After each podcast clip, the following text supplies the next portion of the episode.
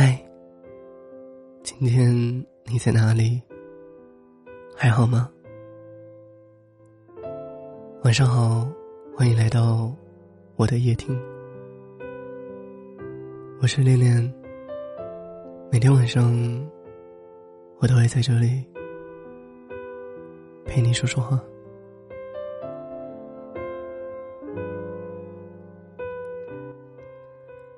今天我在刷微博的时候，看到了一则让人痛心的新闻：人民大学某毕业生因为抑郁症自杀身亡，年仅二十四岁。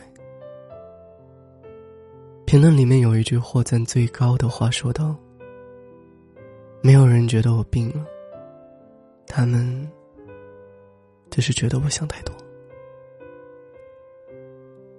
这句话一下子戳到了我的心里面，就好像是一个特别了解自己的人说到了自己的痛处。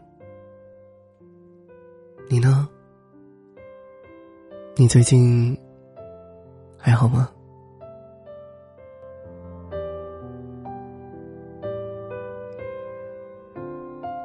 我曾经有过一段非常长的。抑郁症经历。那时候的我，感受不到快乐是什么。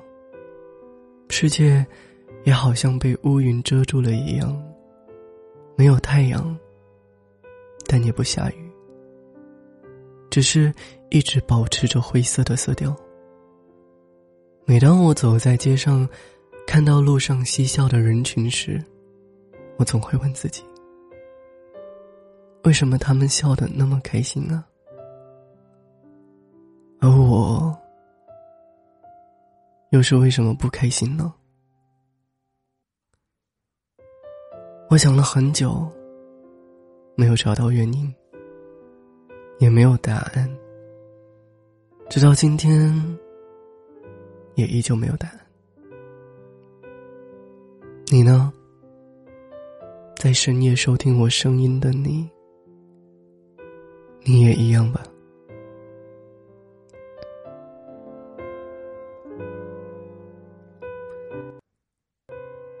一直以来，抑郁症患者都是一个庞大的群体，仅在我国就有大约九千万的患者，但他们的就诊率只有百分之四，因此每年约有二十万人因为抑郁症而自杀。他们就好像人群中的阴影，一次又一次的被视而不见。那种感觉就好像当你走在路上，滑倒了，地面猛然的冲向你，时时刻刻感觉自己每一秒都在坠落，没有尽头，也没有方向。更可怕的是，很多人一边承受着病痛的折磨，一边被身边的人不断的误解和伤害。还有百分之七十一的人隐藏了病情，他们成为了可怕的微笑抑郁者。白天，他们微笑面对一切，晚上，却独自在深夜里面崩溃痛苦。他们往往会感受到难受、胸闷、心慌。就算去医院检查，也找不到疼痛的原因。没有器官上的病变，疼痛却如此的真实。失眠、烦躁，成为了他们多愁善感的原因。他们的生活开始变得一团糟，渐渐觉得自己能够做的事情也越来越少，甚至觉得呼吸都让人觉得疲惫。终于，当某天他们再也承受不了这一切的时候，自杀成为了他们唯一的窗口。得了抑郁症的人会觉得生活本身就是如此的让人痛苦。他们会觉得，没有人需要自己，没有人爱自己，只会非常单纯的想要离开，仿佛一张白纸上就写了一个死字。而在那时候，任何一点触动，任何一点悲伤，都会导致令人惋惜的结局。就好像一个洒满汽油的火柴堆，只等待着某个不经意的丢落的火柴，然后轰然烧起一场大火。但这些我们都看不到，因为很少有人，很少有抑郁症患者会把自己的想法说出来。有时候，就算说出来了。也会被我们当做玩笑，一笑带过。直到最后，当他们真的死去，我们才开始爱他。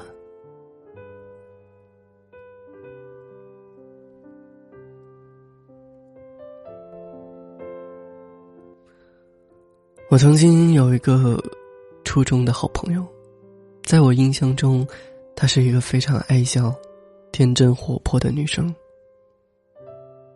没有任何人会把她和抑郁症联系起来，仿佛在他的世界里面只有微笑，没有悲伤。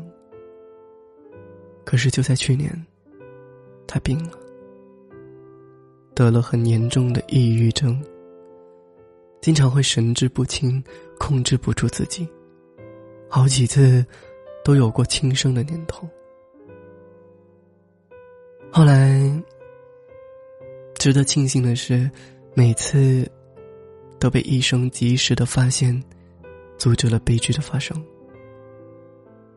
后来，当我从美国回来的时候，我去医院看过他。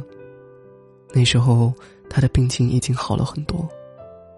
见面的时候，也和我聊了很多。他说，是因为遭遇了爱情的欺骗，遇到了渣男，骗光了他的所有。那时候的他情绪极度的崩溃，伤心欲绝，再加上家人的责备，朋友的不理解，最终患上了抑郁症。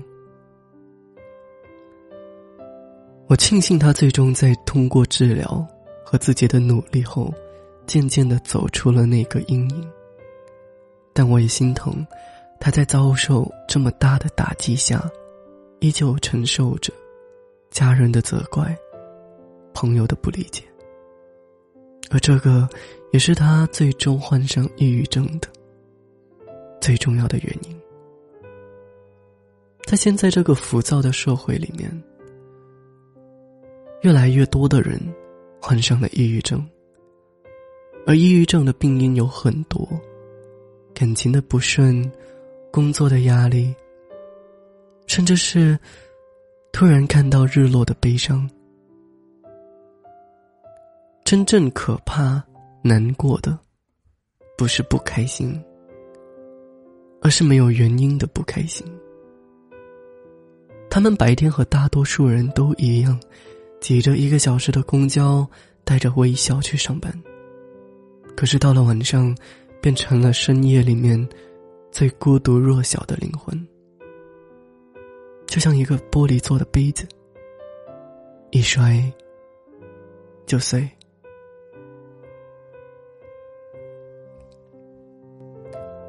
其实今天我是怀着非常沉重的心情去写这篇文章的，因为我也有过相同的经历，甚至直到今天，我也依旧会在深夜里面失眠，在人群中迷失。我知道那是一种多么痛苦的感受，所以我希望，当你的身边有朋友出现容易伤感失落的时候，不妨多和他们聊聊天，鼓励鼓励他们。或许简单的一个微笑，就能够让他们感到温暖。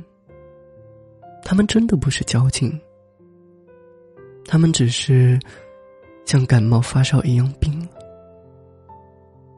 当你觉得自己有抑郁症的倾向时候，应该告诉自己，这是一种病，应该去重视，去寻求专业医生的帮助。全世界有三亿多人和你共同承受着这样的痛苦。